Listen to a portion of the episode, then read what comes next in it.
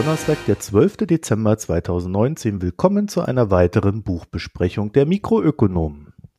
Heute mit dabei ist die Anna. Hallo Anna. Hallo. Und Barbara. Hallo. Hallo.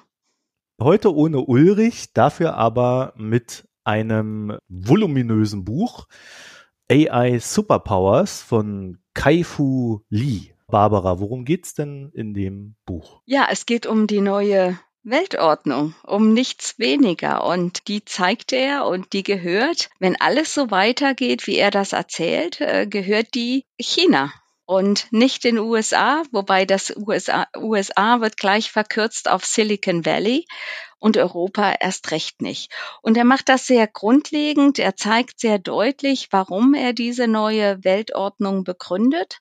Und ich würde das gerne mal unterlegen mit einem Zitat aus einem chinesischen Klassiker der Strategie und der, also der Militärstrategie aus Sun Tzus Kunst des Krieges.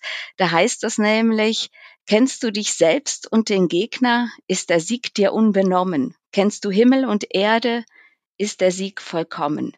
Ganz gründlich geht hier Kai Fu Lee vor, indem er zeigt, wie sich China entwickelt hat in seiner technologischen, in seinen technologischen Schritten, wie es sich auch äh, von den USA teilweise abgekoppelt hat und äh, hier dabei ist, nicht mehr nur die Copycat der Welt zu sein, wenn es darum geht, neue Geschäftsmodelle zu imitieren, sondern ganz eigene Ideen hat und auch sehr viel mutiger und risikobereiter ist, diese neuen Technologien einzusetzen wie eben die Kunst des Krieges es auch äh, vorsieht, gehört zu einer äh, siegreichen Militärstrategie auch, äh, dass man das Ganze sehr gut analysiert. Das macht er, indem er erst einmal zeigt, wie hat sich hier historisch in China das Internet entwickelt und er macht das auch ganz allgemein, also mit globalem Anspruch äh, unterscheidet er hier ähm, vier Wellen der Entwicklung, die eine ähm, ja, die eine Orientierung Richtung künstliche Intelligenz und Anwendung von künstlicher Intelligenz möglich gemacht haben. Und äh, diese Entwicklung skizziere ich jetzt mal ganz kurz danach in die Diskussion noch einzusteigen. Also diese vier Wellen sind die folgenden. Die erste ist das, was er Internet-KI bezeichnet. Äh, das ist im Grunde genommen etwas sehr Einfaches aus heutiger Sicht. Das ist etwas, was auf der Statistik beruht, auf Empfehlungen, Automatisierungen und Personalisierungen, also vor allem auch die Recommender-Systeme, wie sie Amazon nutzt, aber eben auch die chinesischen Anbieter Baidu oder Alibaba. Die zweite ist die Business-KI, ähm, wo man mit Data Mining ähm, versucht, hier auch in unstrukturierten Datenmengen Korrelationen zu entdecken. Und da sagt er, da hat China einfach einen ganz großen Vorteil gegenüber der entwickelten Welt, weil China nie so standardisiert war in seinen Geschäftsprozessen und deshalb sehr viel mehr auch darauf angewiesen ist, in unstrukturierten Datenmengen Ergebnisse zu suchen oder Korrelationen zu suchen.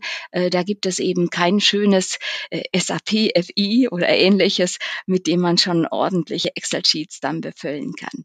Die dritte Phase ist die Wahrnehmungs-KI und hier kommen wir eben weg von der reinen Software hin mehr zur Hardware und da sieht er ganz klare Vorteile auch für China und vor allem für sein Hardware Hardwarezentrum Shenzhen und zeigt hier, dass über Sensoren und andere smarte Geräte die Vermittlung und die Kommunikation zwischen Online- und Offline-Welt sehr viel einfacher möglich ist und für uns als Kunden, als Nutzer, als Patienten ganz viel Convenience bietet. Die vierte Stufe, da bleibt auch eher noch ein bisschen vage, denn da sind wir ja noch nicht. Das ist dann die autonome KI. Ähm, und auch da sieht er teilweise Vorteile für China gegenüber den USA und er nennt da vor allem auch die Drohnenentwicklung. Und ein ganz großer Vorteil von China ist, dass es einfach noch nicht so entwickelt ist wie Europa oder wie die USA. Das heißt, hier können ganze Städte noch so konzipiert werden, dass autonome Autos beispielsweise oder eine autonome Müllabfuhr tatsächlich Platz haben in der Stadt und dass die Stadt auf diese autonome KI ausgerichtet wird und nicht, dass es hier so winklige Gassen gibt wie bei uns, äh, wo das nicht mehr so einfach möglich ist. Das sind die vier KI-Wellen, an denen er auch beschreibt, wie sich hier China entwickelt hat und sich zu einer selbstständigen Macht entwickelt hat. Äh, das ist der große erste Teil, der analytische Teil äh, des Buchs. Danach gibt es dann einen kleinen Bruch. Er stellt das eigentlich so wie schicksalshaft zunächst vor, dass das alles kommt und zwingend kommt. Äh, danach macht er auch danach keine Abstriche, zumindest habe ich die nicht so gelesen, aber es gibt ein persönliches Ereignis im Leben von Kai Fu Lee, der ihn dazu gebracht hat, doch zu sagen, hey, KI, was machen wir damit? Was bedeutet das überhaupt für den Menschen? Also er hat erst sehr spät angefangen, sich darüber Gedanken zu machen, dass das, was er selber auch immer entwickelt hat, er ist KI-Forscher, er hat in den USA studiert, er war bei Apple äh, und hat dort Speech Recognition entwickelt. Er war bei Microsoft, hat deren China Research Center aufgebaut, war danach dann bei Google und sollte das gleiche für China auch machen. Das ist ja dann gescheitert. Also er kommt aus der Branche, hat sich an sich bis zu einer Krebserkrankung nie Gedanken darum gemacht, wozu mache ich das eigentlich? Er fand das einfach cool, und er dachte, das bringt uns weiter. Und danach hat er dann nach dieser Erkrankung angefangen, sich zu überlegen, was bedeutet das für uns und für die Gesellschaft. Und seine Gedanken beziehen sich vor allem auf den Arbeitsmarkt und was das für uns äh, sowohl in der entwickelten, aber auch äh, in der chinesischen Arbeitswelt heißt, wenn Maschinen unsere Arbeit übernehmen. Und er schließt quasi mit einem Appell an Mitmenschlichkeit, um hier zu sagen, hey, es geht nicht um KI gegen Menschen, sondern es geht darum, dass wir hier zusammenkommen. Wie überzeugend das am Schluss ist, ja, das würde ich dann gerne irgendwann von euch erfahren. Ja, am Ende erfährst du das. Das ist zu früh noch, ne? Ist ja ein bisschen schwierig so bei dem Buch. Äh, also wir werden äh, gnadenlos spoilern. Es ist aber jetzt auch nicht äh, so, dass da hier irgendwie so ein großer Roman vorliegt, dessen Spannungsbogen dann dadurch zerbrochen wird, sondern uns geht's ja hier um die inhaltliche Betrachtung und ich glaube, da macht es keinen Sinn, wenn wir dann solche Sachen außen vor lassen, weil die ja dann am Ende doch auch einer Bewertung zugeführt werden müssen im Ergebnis. Vorweg vielleicht eine Sache. Ähm, bei, bei diesen ganzen KI-Geschichten, da gibt es ja so Leute, die der Meinung sind, da wird etwas programmiert und das äh, ist dann quasi autonom entscheidend und sonst noch was. Am Anfang hatte ich so meine Zweifel, ob er nicht auch in dieses Lager einzuordnen ist. Da hat er sich noch so ein bisschen bedeckt gehalten.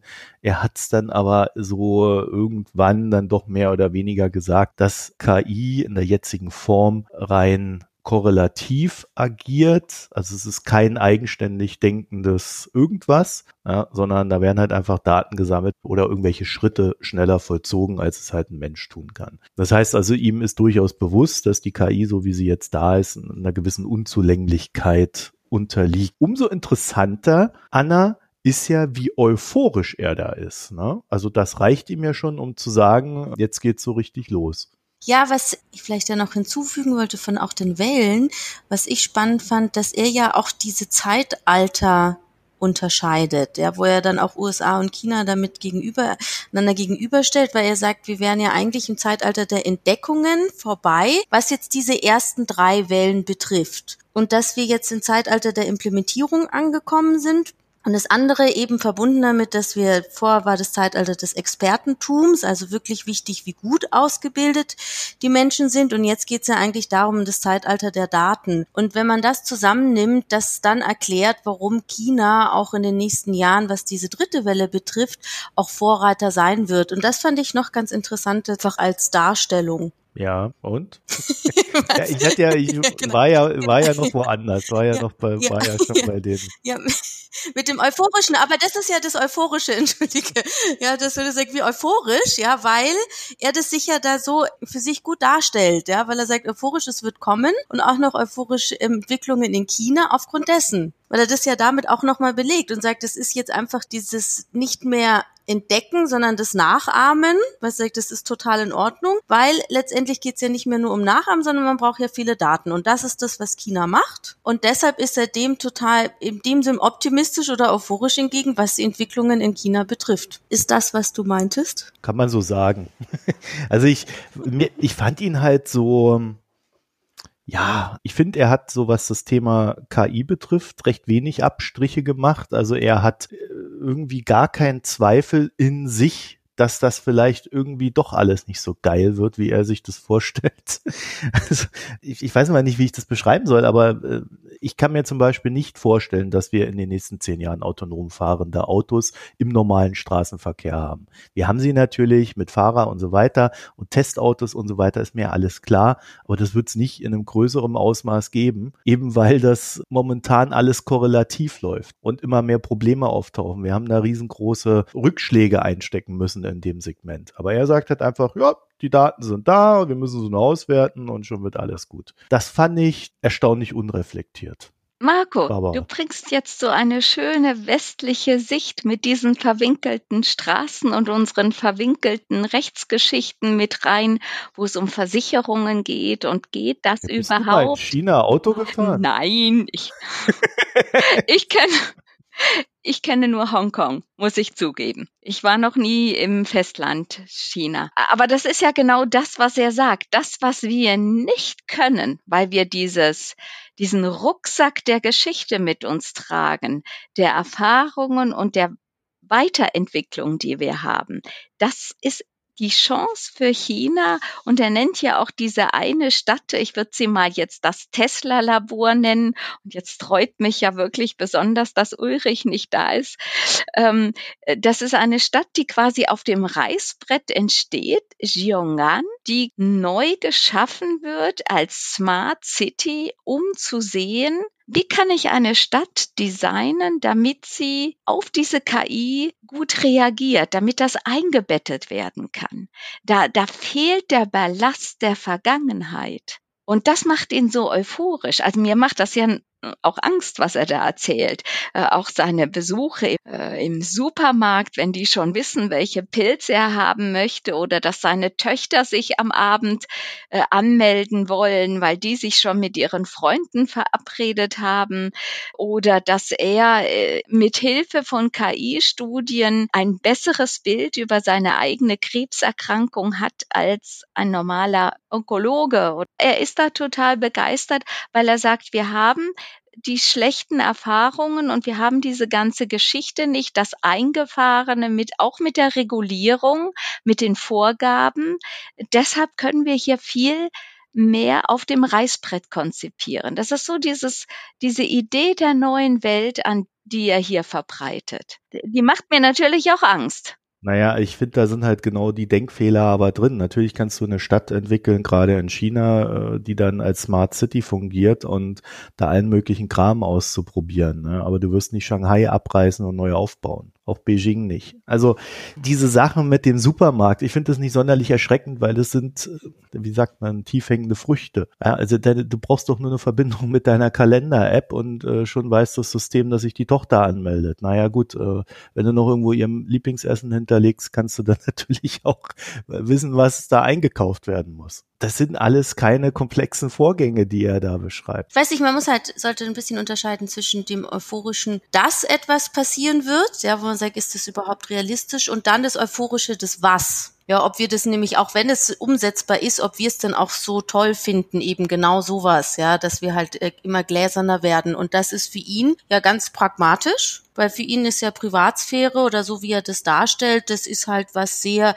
ja, man kann das einschränken, weil dann nützt es einem ja an sich eigentlich wieder mehr. Er geht ja da viel pragmatischer um und das ist ja, finde ich, vor allem der totale Unterschied. Ich kann es persönlich jetzt mit dem, wie realistisch das ist, das, was kommt, nicht zu einschätzen, aber das was und wie gut ich das finde, das sehr wohl. Ich kann noch dazu sagen, dass die äh, KI-Begeisterung in China jetzt auch nicht mehr so groß ist wie vor einiger Zeit. Es gab jetzt die erste Klage, Schrägstrich Beschwerde, dass automatisch ein Gesichtsscan vorgenommen wird, wenn du irgendwo in den Zoo gehen willst. Natürlich ist das in so einem autoritären Regime, wenn sich das dafür entscheidet, ist das dann halt gesetzt. Das ist dann sehr schwierig, das loszuwerden. Aber die Umfragen deuten darauf hin, dass da auch so ein wachsendes Bedenken da ist, wie auch immer sich das dann ausdrückt. Das sind ja im Endeffekt die Details. Was mir noch aufgefallen ist an dem Buch ist, dass ich das Gefühl hatte, dass er nicht verstanden hat, wie das Silicon Valley funktioniert. Zwar beschreibt er den Vorteil der chinesischen Unternehmen ja immer damit, dass die Dinge so schnell umsetzen und da alles drauflegen, dass du dann diese großen Unternehmen hast, denn äh, der Staat steht dann auch dahinter. Also er beschreibt dann auch noch so einen Markt, in dem das stattfindet in China, der, also ich weiß nicht, wie ihr es nennen wollen würdet, aber mir gefällt da der Begriff Raubtierkapitalismus ganz gut, so wie er das beschrieben hat. Also die gehen da quasi mit Messern auf sich los. Kein Trick ist zu schmutzig, um ihn nicht gegen den Konkurrenten anzuwenden. Und man muss super flexibel sein und ständig am Geschäftsmodell schrauben oder seine Geschäftsgegner in den Knast bringen, damit man da am Leben bleibt. Dagegen stellt ja so das Silicon Valley als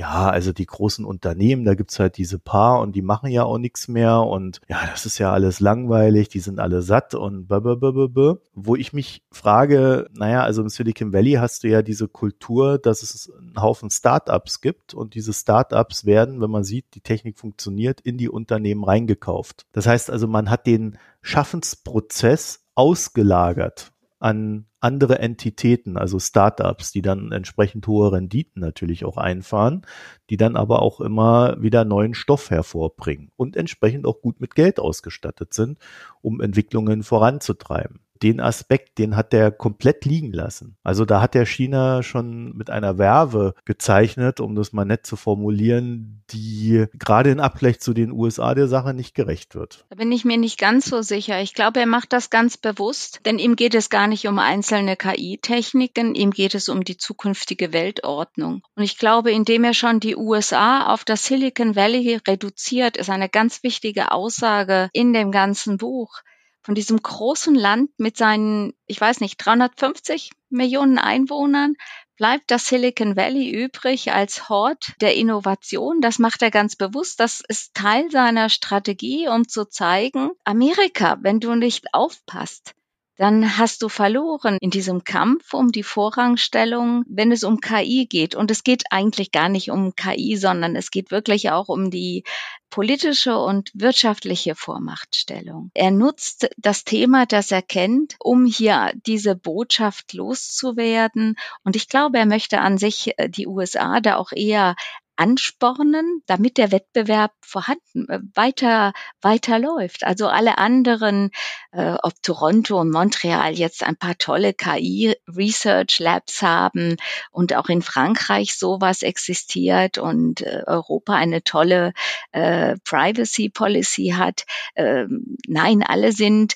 alle hängen hinterher und die Zukunft gehört China. Das ist an sich die die Kernaussage des Buchs. Und China ist auch in der Lage, aufgrund seiner Kultur und seiner, die, dieses Verständnisses mit KI Mensch und KI zusammenzubringen und zusammenzudenken. Im Sinne von äh, Yin und Yang von mir aus. Na, das gehört zusammen, der Mensch und KI, während er im Silicon Valley eher äh, diesen Kampf Mensch gegen Maschine sieht. Das war so meine Lesart. Ja, Anna, und wo stehst du da? Ja, nein, ich habe nur gerade Entschuldigung, ich musste nur gerade denken, weil dir jetzt mit Ying und Yang und so, da bist du ja noch quasi bildlicher als er selber, ja. Deshalb muss ich so, das ist schon so, so seine Sprache schon übernommen. Ja, also ich, genau, ich verstehe schon, was du, was du da meinst, aber ich glaube, was für mich einfach das auch das Buch so schwierig zu lesen war, war ja eigentlich immer dieses Ethik, Moral, eben was er auch unter einfach Privatsphäre nennt, dass das ja so ausgeklammert wird das vollkommen auch das, also das, der chinesische Staat wird ja einfach als utilitaristisches Regierungssystem angesehen. Es geht eben nur um Wettbewerb und wenn wir quasi da, wir werden letztendlich verlieren, wenn wir halt an unseren Werten festhalten, Vielleicht mag das so sein, aber das ist für mich, weil du sagst eben, das muss als Ansporn genommen werden. Ich finde das ganz schwierig weil letztendlich sind ja genau das die Themen, mit denen wir uns hier als, wo wir Rechtsstaaten haben, wirklich auseinandersetzen müssen. Und er geht ja da gar nicht wirklich drauf ein. Er sagt immer, ja, er nimmt keine ethische Bewertung. Nimmt er vor, ich gehe mal da, also ich habe das Buch so gelesen, wie ich immer dachte, na ja, er muss es irgendwie auch so schreiben, damit es wahrscheinlich auch in China publiziert wird.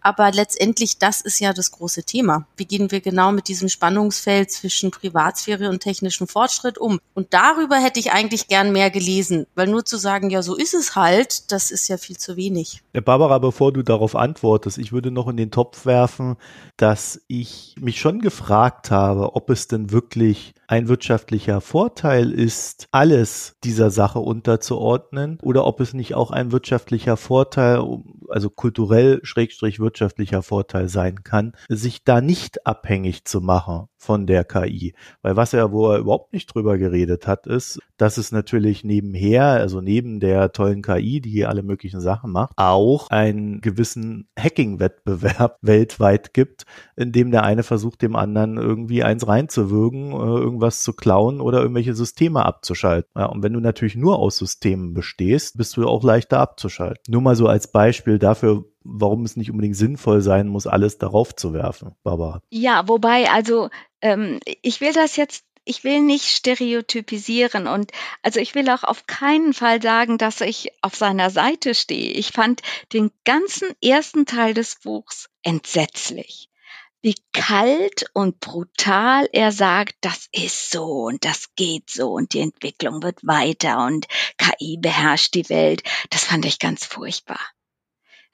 Also ich, ich habe nur versucht, mich in seine äh, Weltsicht ein wenig einzudenken, einzufühlen und seine Motive herauszuspüren. Und es ist dazu gehört, dass er eine Ethik und Moral aus westlicher Sicht ziemlich außen vor lässt. Er erwähnt sie teilweise auch mit dem Vermerk, dass China seit 2017 selbstverständlich auch ein Gesetz hat zur Nutzung von Privatdaten.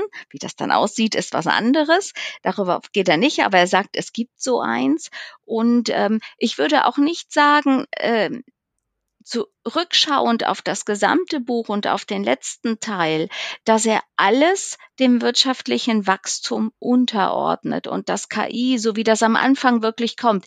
KI ist der Megatrend, das kommt und das hilft und wir werden siegen und China wird äh, die Weltordnung ändern. Es geht nur noch um USA und China und alle anderen spielen eine untergeordnete Rolle. Nein, das stimmt nicht, denn nachher geht er ja auf ganz andere Werte ein, die auch eine große Rolle im, äh, im Leben spielen und die auch, glaube ich, in seinem Weltbild, in seinem ethischen Wertesystem eine ganz große Rolle spielen. Das ist äh, der Wert der Familie und der Freunde. Oder seht ihr das anders? Habt ihr das nicht so gelesen? Ja, ich weiß nicht, ob wir die beiden Teile miteinander vermischen sollten, weil der Dreh, den er dann da reinbringt, ist ja jetzt eigentlich genau das, was du jetzt gerade auch kritisiert hast. Der erste Teil, der ist völlig barbarisch, eiskalt und dann auf einmal wird's äh, liebevoll und äh, wir brauchen ja auch eine Gesellschaft, die funktioniert. Da ist dann vielleicht eher die Frage, ob der erste Teil genau deswegen so geschrieben wurde, damit der zweite Teil noch irgendeine Aussagekraft hat. Ja, weil ich kann das schon trennen, muss ich sagen, zu, ja. zwischen seinem stilistischen Ansatz, wenn ich das jetzt mal so nenne, dass er so in diesen Bildern und Gladiatoren und Krieg und dann am Ende ist nur noch Liebe und so, das ist vielleicht so, ich weiß ja nicht, ob es sein, sein erstes Buch ist. Ich kann das schon trennen von dem, was er da beschreibt und ich ich fand es schon interessant, auch diese Art von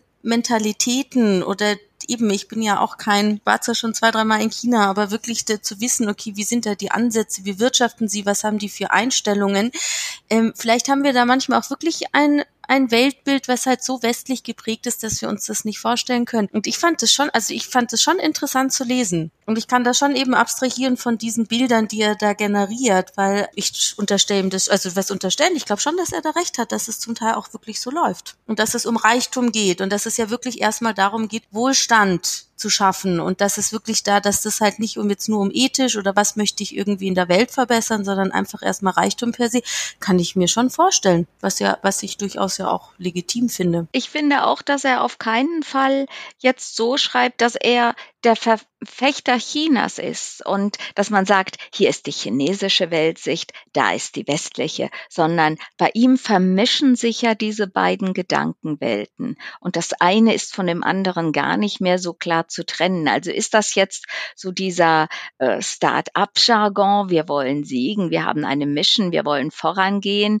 oder ist das jetzt aus dem chinesischen Denken heraus das Wettbewerbsdenken, dass man hier sagt, ah, ich will hier vorankommen, ich habe viel Wettbewerb und ich nutze auch List und Täuschung, wenn es drauf ankommt. Das ist gar nicht mehr, er ist ja da schon ein sehr, äh, ja, ein interkultureller Autor, der das aber nicht analytisch, die, diese Wertesysteme nicht so klar voneinander trennen kann, wie er die wirtschaftlichen Systeme voneinander trennen kann. Und ich glaube, das ist so ein Punkt, den man ihm vorwerfen kann. Die Wertesysteme mischt er schön durcheinander so wie es sich auch heute an vielen Orten der Welt darstellt.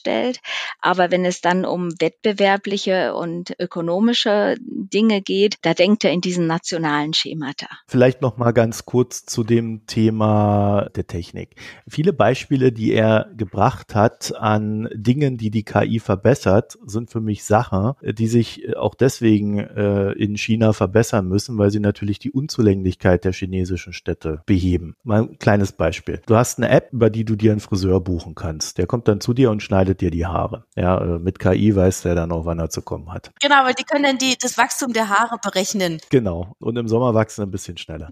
Aber äh, das Ding ist halt, wenn du mal versuchst, in so einer chinesischen Stadt von A nach B zu kommen, dann bist du halt auch Ewigkeiten unterwegs. So, und dieser Friseur, der dann, um das KI-Beispiel etwas sinnvoller zu machen, dann vielleicht äh, noch eine bessere Route da sich komponieren kann, ne? dass er von A nach B nach C nach D fährt, mit möglichst kurzen Abständen dazwischen. Dessen Dienstleistung ist natürlich auch das Schneiden, es ist aber vor allen Dingen das Zeitersparen. Und das ist etwas, was du in Deutschland, weil es halt viel kleiner ist, nicht so ausgeprägt hast zum Beispiel. Das heißt, viele Sachen, die wir in China sehen, sind Dienstleistungen, die wir hier gar nicht brauchen oder auch gar nicht wollen, weil vielleicht der Friseurbesuch dann halt doch auch ein Teil Wellness-Dienstleistung geworden ist. So eine Sachen finde ich da halt immer wieder drin. Also wir können das Thema Technik an der Stelle dann gerne eintüten.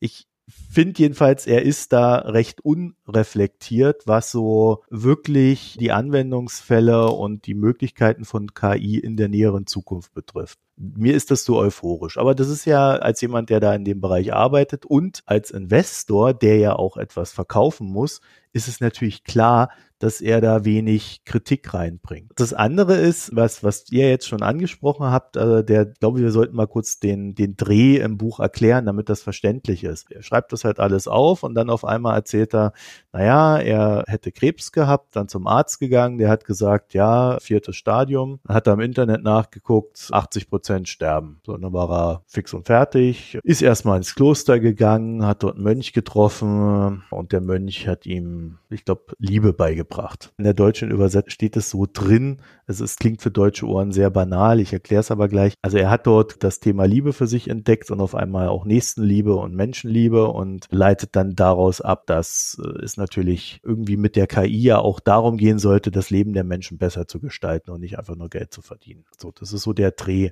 Der andere Dreh ist, dass er dann halt feststellt, ah ja, ich bin zwar im vierten Stadium äh, aufgrund von so und so viel Punkten, aber würde man sich viel mehr Punkte anschauen, dann wüsste man, dass die Art von Krebs, die ich habe, doch eine sehr hohe Überlebenswahrscheinlichkeit hat und dann hätte ich mich nicht so cremen müssen. Also würde ich dann so äh, unter diesem Aspekt, Technik ist halt in der Lage, viel mehr Dinge zu berücksichtigen, als das menschliche Gehirn. Viel mehr Vereinfachung stattfindet. So, jetzt zu dem Thema Liebe. Gibt in China so als, naja, Staatsreligion ist es ja nicht, aber es gibt dort den Daoismus und im Daoismus spielt das Thema Liebe eine entscheidende Rolle auf dem Weg, den man so geht. Also das, sind, das ist eine sehr moralische Religion oder sehr moralischer Glaube. Manche würden es auch Philosophie nennen und da geht es dann wirklich mehr so um diesen christlichen Nächstenliebe-Gedanken. Also es wäre vielleicht für, in der deutschen Übersetzung hilfreicher gewesen, irgendwie Nächstenliebe zu übersetzen oder es zu erläutern, so vom Hintergrund her. Also es ist jetzt nicht so banal, wie es dann am, im Buch auf mich erst gewirkt hat. Ich habe das Buch auf Englisch gelesen und Ah, mir ist das ja. überhaupt nicht aufgefallen, weil natürlich im Englischen Love ein erstmal sehr viel, ein viel breiteres Spektrum hat und äh, es kommt sehr natürlich und sehr persönlich rüber und ich habe keinen Moment darüber nachgedacht, dass es banal ist. Ich habe für einen Moment gedacht, ob das auch so eine Art List ist, da, um uns zu beschwichtigen und sagen, hey, habt euch nur alle ordentlich lieb, dann kommt das schon gut mit der KI äh, ob das eben einfach so eine, so, ja, so eine Tücke ist, die, also ein Trick, den er nutzt. Also ich habe mehr an seiner Glaubwürdigkeit gezweifelt hinter all dieser, äh, weil die Mönchbesuche sind ja doch sehr klischeehaft, auch mit dem Daoismus dahinter, um seine Botschaft rüberzubringen, dass es eben nicht mehr, anders als im ersten Teil, um wirtschaftliches Wachstum geht, sondern auch um, äh, also im Englischen nennt er das spiritual flourishing, also um, um spirituelles Wachstum, um dieses Ausbreiten ja, genau, von Liebe, Nächstenliebe, Achten des anderen. Und vielleicht gehört es auch äh, zu seiner Art, äh, Ethik und Moral eben nicht so explizit zu machen, weil sie in diesem Weltbild integriert ist. Das weiß ich jetzt nicht. Aber auf Englisch liest sich das sehr, sehr natürlich und, äh, und sehr gut. Ich habe eben nur gedacht, nach diesem langen ersten Teil, für mich war da ein totaler Bruch. Also in, in der Sprache, im Denken. Und da dachte ich, ist das jetzt eine Finte? Also ich nehme es ihm schon ab. Ja. Ja, weil ich finde, dass es, es gibt ja schon die Menschen, die solch, so spät solche Aha-Effekte haben. Ich glaube ihm das total, dass er halt wirklich vielleicht so ein halber Nerd und Workaholiker und dann wird er krank und dann realisiert er, aha, es gibt ja auch noch was anderes im Leben. Und weil das so für ihn ein so riesiger Aha-Effekt war, was für uns, glaube ich, unser eins relativ normal ist, wird das jetzt so wahnsinnig aufgebauscht. Also ich kann das, ich kann mir das vorstellen, dass das wirklich so läuft. Und so aufgebauscht, dass er ja sogar darüber wie das halbe Buch schreiben muss. Also ich nehme ihm das auch ab. Also ich halte das erstmal so für glaubwürdig. Ich wüsste jetzt auch nicht, was es bringen sollte, das zu hinterfragen, weil äh, im Endeffekt ist es ja auch nur wieder der Hebel, um dann so den anderen Kram, den er da schreibt, zu untermauern. Also im Endeffekt sagt er eigentlich nur, naja, äh, Geld ist nicht alles im Leben und äh, irgendwie sollten wir auch an die Menschen denken. also, es ist jetzt auch nicht so, es ist auch nicht so komplex, was er dann da aufschreibt. Roboter können nicht alles ersetzen. Das ist ja das, was er dann auch noch mit dieser eigenen Erfahrung dann, weil wie eben, wenn er das Nächstenliebe, das alles erfahren hat und so, das ist ja, und das finde ich, das zieht sich schon, das nimmt er ja im ersten Teil schon auf. Was ich ganz interessant fand, er hat ja dann so eine Beschreibung gebracht, wie er einen Freund hat, der irgendwie so ein Tablet für betreute Personen entwickelt hat oder im Krankenhaus oder so, ältere Leute. Alles ganz einfach, ja, so dass du alles, was du brauchst, ein Knopf, so mehr oder weniger.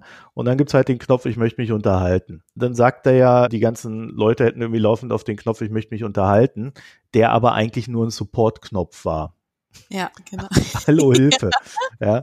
Und ja. dann wollten die sich halt alle da mit dem Support-Leuten da unterhalten. Das ist natürlich etwas, was wir äh, hier in unserer kleinen äh, sozialen Marktwirtschaft natürlich schon längst wissen, dass sowas passiert. Äh, Amazon hat aus ähnlichen Gründen den Support-Knopf beim Kindle abgeschafft oder beim Fire Tablet, weil die Leute alle reden wollten.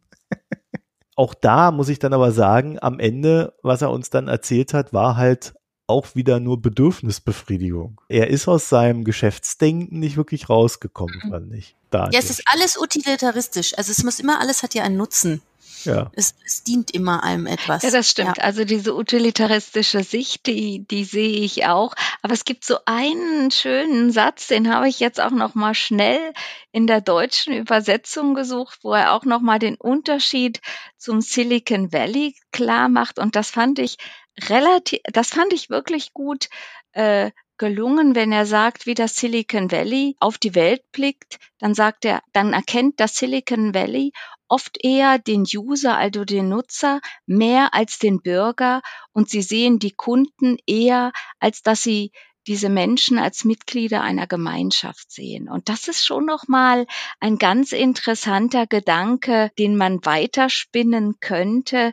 Also wir alle, die wir uns im Netz bewegen, ob mit oder ohne KI, wir sind ja in Rollen unterwegs und aus Sicht dieser Unternehmen sind wir eben alles Mögliche, nur keine Bürger. Und das sind wir ja an erster Stelle. Das habe ich anders verstanden. Das hast du anders verstanden? Ja, das habe ich anders verstanden, weil ich da sofort an die chinesische Gesellschaft gedacht habe. Genau, das wollte ich. Der ja, äh, also die, die fahren ja zu 20 in Urlaub, ne? Und äh, wohnen dann teilweise alle in einem Zimmer. Ich, ich habe eher so das Gefühl, naja, im Silicon Valley wird dann eher so halt das Individuum betrachtet. Und ich fand es da nicht so ganz treffend. Ich finde auch diese ganze KI-Geschichte ist, ist eigentlich wundervolle Unterscheidung in der Sichtweise zwischen Gruppe, wie sie in China stattfindet. Da gibt es kein Individuum in dem Sinne und dem westlichen Individuum als Gegenpart, das halt eigene Bedürfnisse auch außerhalb der Gruppe hat oder haben darf und kann und will explizit auch. Das westliche Individuum will zwar irgendwie in der Gruppe sein, aber es will sich auch immer gleichzeitig davon abgrenzen. Das ist viel schwieriger einzufangen. Und deswegen habe ich das anders gedeutet, diesen Satz. Ja, wobei ja hier überhaupt nicht, es geht ja gar nicht um die Unterscheidung von Individuum und Gruppe, sondern nur eine andere Kategorisierung von einem einzelnen Individuum. Es gibt ja ein Buch davor. Also der Satz steht ja nicht nur so für sich. Ich habe das irgendwie anders einkategorisiert als du. Also aus dem Buch heraus ergab sich das für mich nicht. Mhm. Also es gibt natürlich schon vorher diesen, ja, diesen Exkurs über dieses libertäre Denken, das er nicht gut findet, logisch, weil es äh, seinem eigenen Denken jetzt auch für die Zukunft entgegenspricht. Aber ich glaube, hier spricht er ja wirklich nur von Plural und äh, auch das Silicon Valley nutzt, äh, denkt ja nicht im Sinne äh, des Individuums, wenn es an seine Nutzer denkt, sondern sieht die als eine Masse, deren Bedürfnisse befriedigt werden sollen. Aber das ist vielleicht jetzt auch eine Spitzfindigkeit, die man sich vielleicht sprachlich noch mal genauer angucken äh, müsste. Aber ich fand das interessant, dass er äh, jetzt doch eine ganz andere Kategorie hier reinbringt, die auch dazu zwingt, nicht nur im Sinne von Konsum zu denken, sondern auch von politischer und gesellschaftlicher Verantwortung. Was ja gerade auch die Diskussion ist, die wir mit dem Silicon Valley führen. Mhm. Allerdings nicht die Diskussion ist, die wir mit Chinesen führen. Nein. Ja, um es mal vorsichtig zu formulieren. Was haltet ihr denn dann von dem weiteren Dreh, dass er, nachdem er dann erkannt hat, dass es auch Menschen gibt und äh, nicht nur Technik, dass er dann überlegt hat, wie man denn diese Menschen, wie man die am besten versorgt, während es da die große technische Umwälzung gibt, bei der keine Arbeitsplätze mehr übrig bleiben. Also er bringt ja dann auch dieses bedingungslose Grundeinkommen ins Spiel. Mhm. So wie ich verstanden habe, findet er aber das nicht ausreichend oder sagt, man kann ja viel mehr machen. Und dann kommt er mit seinem, diesem Sozialinvestitionsgehalt. Und das heißt, also, das wird dann auch, also da ist es vielleicht dann schon ein bisschen schwierig. Also, das heißt quasi nur bedingungslos Geld kannst du nicht bekommen, sondern eben, es geht ja um diese Themen wie Pflegen, sich gemeinnützig irgendwie zu engagieren und so weiter. Und dann, ich weiß nicht, ob es dann über Punktesystem oder wie das dann gehen sollte, kannst du ja dann das anhäufen und dann bekommst du Geld vom Staat für diese Art von Arbeiten. Und eben, das ist dann interessant, das hat ja dann eigentlich wieder gar nichts mit dem daoistischen Prinzip zu tun. Nee, aber es hat was mit dem chinesischen äh, Scoring-System zu tun, ja, was genau, da gerade genau, genau. wird. Das ne? ist ja genau, weil das ist dann der Staat und damit ist es ja dann in Ordnung. Also er, er eigentlich erzählt er, also genau. Ja, im Daoismus ist es ja auch üblich, dass du gegenüber der Obrigkeit gefügig bist. Mhm. Wenn du dann so ein System schaffst, in dem Gefügigkeit messbar wird, dann kannst du Dann ist es genau das.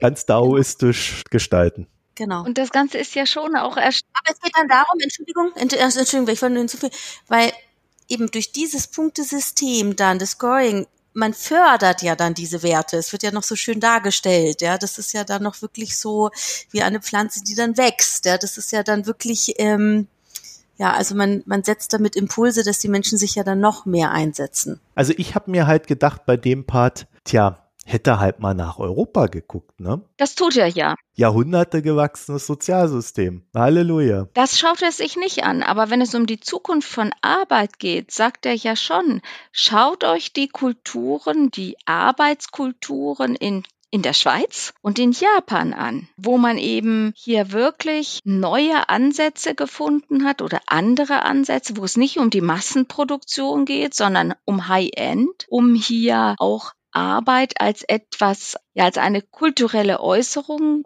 zu verstehen. Und er verweist auch auf Kanada und die Niederlande, die offensichtlich, das war mir so gar nicht bekannt, vor allem in Sachen Freiwilligkeitsarbeit hier, also dieses Volunteering, dass die besonders gut sind, dass man hier schon, er guckt schon raus und er guckt auch nach Bhutan mit seinem Gross National Happiness Product. Also er guckt schon ein wenig nach draußen, aber macht das wenig systematisch. Das sind so kleine Schnipsel, die er einpflicht, wo ich eben am, am Ende gar nicht so überzeugt bin, wie ernst meint er das mit dieser Botschaft? Wir sollten uns nicht fürchten vor der KI-Zukunft. Ist das nicht doch nur Beschwichtigung? So nach dem Motto, mach so das kleine, nette, was du schon gut kannst und die Maschinen machen den Rest. Das ist ja die Idealvorstellung davon. Ne? Also ich fand am Ende, dass gerade so dieser Link zu diesem Social Credit System in China, der war mir zu stark. Das ist vielleicht auch zu plump ja, so plump reingebracht, ne? Mhm, ähm, mhm, äh, mhm. so dass ich am Ende das Gefühl hatte, er will uns halt da hinführen und uns erklären, dass das ganz toll ist. Natürlich wird da in dem Ding KI eine Rolle spielen. Automatisierte Auswertung. Da wird wahrscheinlich eins seiner Unternehmen dann auch noch irgendwie mit dran verdienen. Ich nehme ihm diese vom Saulus zum Paulus Geschichte am Ende nicht wirklich ab. Ich glaube, dass seine Grundeinstellung zum Leben und so zur Wirtschaft nicht wirklich geändert hat. Er hat nur bessere Worte gefunden, sie vielleicht zu verkaufen als früher und vielleicht redet er sich so ein dass er jetzt sehr zugewandt und, und liebend und rücksichtsvoll ist, voller Awareness für andere. Aber ich habe da kein gutes Gefühl. Also ich glaube, ich, also ich nehme es ihm schon auch das ab, weil auch dieses, ähm, dieser zweite Aha-Effekt war ja wirklich dieses eben, dass es gibt ja noch was anderes als Arbeit und dieses Identifikation mit der Arbeit, jetzt neben der Liebe oder diesem spirituellen. Und manchmal, wenn ich das so, also als ich so gelesen habe, kam mir dann schon vor, dieses, deshalb ist es ja auch so unkritisch gegenüber der Zukunft, weil jetzt hat er was entdeckt und jetzt kommt ja schon alles gut. Und es kommt mir so ein bisschen vor, wie wenn jetzt ein ehemaliger Banker irgendwie einen Herzinfarkt hatte und jetzt esoterisch wird und ja auch nur noch alles als gut und super und so, also alles in so einem Nebel. Aber das ist nicht so, also ich unterstelle mir jetzt gar nicht so, dass das alles so taktisch ich beschreibe es jetzt so und dann kann ich die Leser dann dahin führen. Weiß ich nicht. Ja, ich nehme auch an, also es wird kein Venture geben, das er jetzt ablehnt, weil es äh, vielleicht nicht so ganz passt, sondern er macht vielleicht einfach weniger, weil er andere Prioritäten hat. Aber das, was er macht, hat er inhaltlich nicht verändert. Na, also seine, seine Stoßrichtung, KI-Entwicklung voranzutreiben, in die Anwendung zu bringen, die bleibt hier, die ist ja ungebrochen. Daran ändert er überhaupt nichts sondern wir, wir Menschen äh, müssen, müssen damit klarkommen und unsere Position neu bestimmen. Und es ist nicht so, dass er sagen würde, hey, hier sind wir Menschen, das ist das, was wir brauchen. Und wir passen jetzt unsere, das, was wir an KI brauchen, an unsere Bedürfnisse an. Ja, das ist dann aber genau wieder dieses Ding, ne? Das, äh, dieses Denken in Entscheidungsfreiheit. was halt das Individuum am Ende doch viel besser kann als äh, die Masse ja. oder die Gruppe. Und äh, mir ist auch noch eine Sache aufgefallen, wo ich einfach nur denke, es ist halt auch teilweise extrem naiv. Und zwar dieses Beispiel, das er bringt, ja, wenn dann erstmal die KI die Diagnose macht und, und den ganzen Kram und die, Medik die Medikamente einteilt, etc. im äh, Krankenhaus, dann hat man ja bei den Angestellten viel mehr Zeit, damit die sich dann auch um die Patienten kümmern können. Und das wäre doch ein super Vorteil. Aber wir wissen natürlich alle, dass in einem kapitalistischen System, ob es in China ist oder in Deutschland oder in den USA, dass dann die Arbeitsplätze abgeschafft werden. Also solange Geld die Messlatte ist, Rendite äh, die Triebfeder, ähm, wird es das halt nicht geben. Also da braucht es dann tatsächlich einen gesellschaftlichen Wandel. Ja, das ist das, was, was ja auch an dem Buch eigentlich fehlt. Das ist ja wirklich eben die politische und wirtschaftliche Einordnung ins gesamte System. Ja, Barbara. Ja, KI ist wie eine Naturgewalt, die kommt, die kann man nicht aufhalten.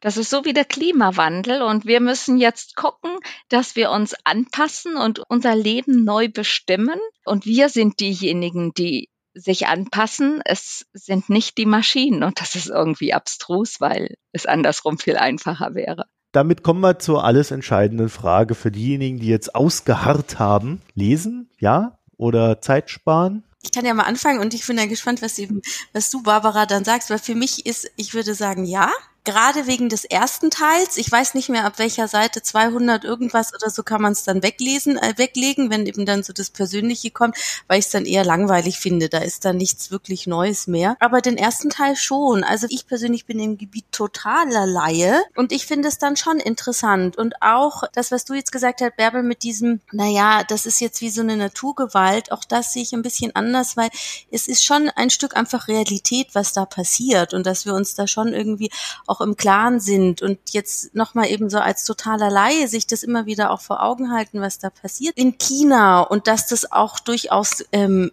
was mit Konkurrenz bedeutet und auch eben mit politischer Macht. Ich finde das wirklich interessant und daher empfehlenswert zu lesen. Und dann aber immer noch mal zu sagen mit dieser Einordnung, dass dieses fundamentale Prinzip, die Rolle des Staates, natürlich, dass das ein komplettes Manko ist und dass einem das immer wieder klar ist, dass er das, also nehme ich an, so geschrieben hat, dass er es halt auch in China vertreiben kann. Barbara? Ja, dem kann ich mich eigentlich nur anschließen. Ich glaube, das Buch, die Lektüre lohnt sich auf jeden Fall, einfach um nicht um einverstanden zu sein mit dem Buch, sondern um diese Wucht und den Elan zu spüren, der da rüberkommt. Wir schaffen das, wir packen das, so geht's voran. Äh, und das kommt aus China. Ich, ich habe eine Bekannte in Singapur, die hat schon Ende der 90er Jahre angefangen, äh, chinesische Executives in Englisch zu unterrichten. Und die hat mal eine Weihnachtskarte geschrieben, die ich nie vergessen werde. Da schrieb sie dann einfach, They will rule the world. Und genau das kommt in diesem ersten Teil total gut rüber. Ich will damit nicht sagen, ich bin damit einverstanden, aber das ist so äh, wirklich dieses, dieses, wir das Anpacken, das Machen und das möglich machen. Und wenn es irgendwie geht, würde ich die Lektüre auch auf Englisch empfehlen, weil das liest sich wirklich sehr flüssig, die vielen Anekdoten, die vielen Anwendungsbeispiele, äh, das macht wirklich was, ja. Der zweite Teil fällt dann ab, weil er da auf sehr viele andere Quellen, also beim BGE, da muss er sich auf andere Quellen verlassen. Da merkt man, das ist nicht mehr sein Metier, das ist nicht mehr äh, KI-Entwicklung, aber dort, wo er sich auskennt, äh, das macht er wirklich sehr lebendig. Ich glaube, der Hinweis auf die englische Fassung ist ein ganz guter an der Stelle, äh, weil äh, ich fand den Anfang auch wesentlich interessanter als das Ende. Den Anfang fand ich dahingehend interessant, als er so äh, beschrieben hat, wie der chinesische Markt aus seiner Sicht funktioniert. Ich formuliere das mal vorsichtig, weil ich da auch noch ein bisschen skeptisch bin, dass er diesen Markt wirklich gut beschrieben hat, weil so wie er das Silicon Valley darstellt, fand ich das einseitig und wenig komplex. Also da weiß ich nicht, ob er dann wirklich den chinesischen Markt auch noch gut einfangen kann. Jedenfalls, das sind so irgendwie so 100 bis 150 Seiten und beim Buch, was dann am Ende irgendwie 300 Seiten hat, würde ich mich da natürlich schwer tun, eine Kaufempfehlung für 26 Euro rauszuhauen, ne? Weil das ist ja so ein bisschen das Problem. Und Abhilfe könnte dann tatsächlich die englische Version schaffen, die mit 10,79 Euro in der Kindle-Version oder 12 Euro in der Taschenbuchversion doch etwas weniger ins Geld geht, zu, vor allen Dingen dann, wenn man nur die Hälfte gedenkt zu lesen. Es gibt sicherlich auch Leute, die das alles mögen. Es ist auch nicht wirklich vergebene Liebesmühe. Ah, ich, also ich tue mich echt schwer, da eine bedingungslose Kaufempfehlung zu geben, um das mal an das Grundeinkommen anzulehnen. Die, die das nicht möchten, die, die keinen, die das Buch nicht lesen möchten, haben ja immer noch diesen Podcast. Ja, zum Beispiel. Und unsere Zweifel. Und du hast, glaube ich, aber auch noch, das hast du irgendwo verlinkt, Barbara, ein längeres Interview mit ihm, ne? Ja, er hat mehrere Interviews gegeben. Äh, ja, statt Buchtour nehme ich mal an. Und äh, das mit der Kara Swisher ist wirklich sehr, sehr gut. Es gibt aber auch noch, glaube ich, äh, ein 60-Minute-Interview, das auch lohnenswert ist. Die packen wir dann alle in die Show Notes. Vielen Dank dann für die Links im Slack. Also dann hätten wir das Buch dann soweit, glaube ich, durchgesprochen. Wir haben aber noch ein weiteres Buch, das wir schon festgelegt haben, das wir als nächstes lesen. Auch wenn wir schon bereut haben, dass wir es angefangen mhm. haben. Mhm. Du auch schon? Ich, bin auf Seite 163. Ah oh ja, okay. Ich weiß gar nicht mehr, was ich bin, weil ich habe es jetzt erstmal wieder weggelegt. Okay. Ja. Mhm. Soziologendeutsch. Ganz Oh viele ja. Nominalisierungen, ganz viele Passivkonstruktionen, dass man gar nicht weiß, wer ist jetzt der Akteur. Ja, das ist schwere Kost. Ja, aber da ich ja jetzt schon zur Hälfte gelesen habe, äh, kommen wir aus der Nummer jetzt nicht mehr raus. okay. Und äh, mir ist aber just heute auch noch ein weiteres Buch in die Hände gefallen vom Campus Verlag. Die haben mir da ihren Katalog zugeschickt. Es wird im März ein Buch geben von Wolfgang Hirn, Shenzhen, die Weltwirtschaft von morgen. Ich habe ja Ah, noch so Spannend. Bisschen die Frage dann an uns, äh, so gehen März hin, ob wir uns da vielleicht dann nochmal damit beschäftigen wollen. Weil ich könnte mir vorstellen, äh, dann so anschließend zur AI nochmal so einen Blick in die Wirtschaft, aber vielleicht finden wir da auch noch ein anderes Buch. Also in die chinesische Wirtschaft. Fände ich irgendwann Ja, nochmal interessant. spannend. Gut, ähm, also als nächstes kommt aber Philipp Stab, digitaler Kapitalismus. Markt und Herrschaft in der Ökonomie der Unknappheit. Und wenn ich jetzt nochmal zurückkommen darf auf die Audio- und Videoempfehlungen zu Kai Lee, die sind bereits Ja. in der Ankündigung alle verlinkt. Wenn die Zuhörer und Zuhörerinnen in Weihnachten Zeit haben, dann lieber Kai Lee lesen als den Stab. Weil vielleicht gibt's ja welche, die ja schon lesen und sich dann den Podcast anhören. Und das würde ich jetzt nicht machen. Ist halt ein ganz anderes Zielpublikum. Kann man, glaube ich, gar nicht vergleichen. Glaube glaub ich auch. Wir werden wie immer unter unseren Podcast, Blogpost, wie auch immer, werden wir äh, wieder zwei Links reinstellen. Einmal ein Kauflink zu Buch 7, da kriegen wir nichts, aber Buch 7 spendet dann an irgendwelche Projekte. Und einmal ein Link zu Amazon, da kriegen wir dann was. Da könnt ihr euch dann wieder frei marktwirtschaftlich zwischen zwei Möglichkeiten entscheiden. Ansonsten vielen Dank fürs Zuhören. Verteilt diesen Podcast, schickt ihn in die Welt und bewertet uns bei den Podcatchern. Und ihr könnt uns auch folgen. www.mikroökonomen.de ist unsere Internetseite mit Spendenbutton und äh, auf Reddit, Twitter und Facebook findet ihr uns als Mikroökonom jeweils mit OE. Das war's an der Stelle. Falls wir uns dann nicht mehr hören sollten, zumindest in der Buchbesprechung hier nicht, ne, würde ich sagen, frohe Weihnachten und guten Rutsch Frohe Weihnachten. Frohe Weihnachten! und bis nächstes Jahr. Tschüss.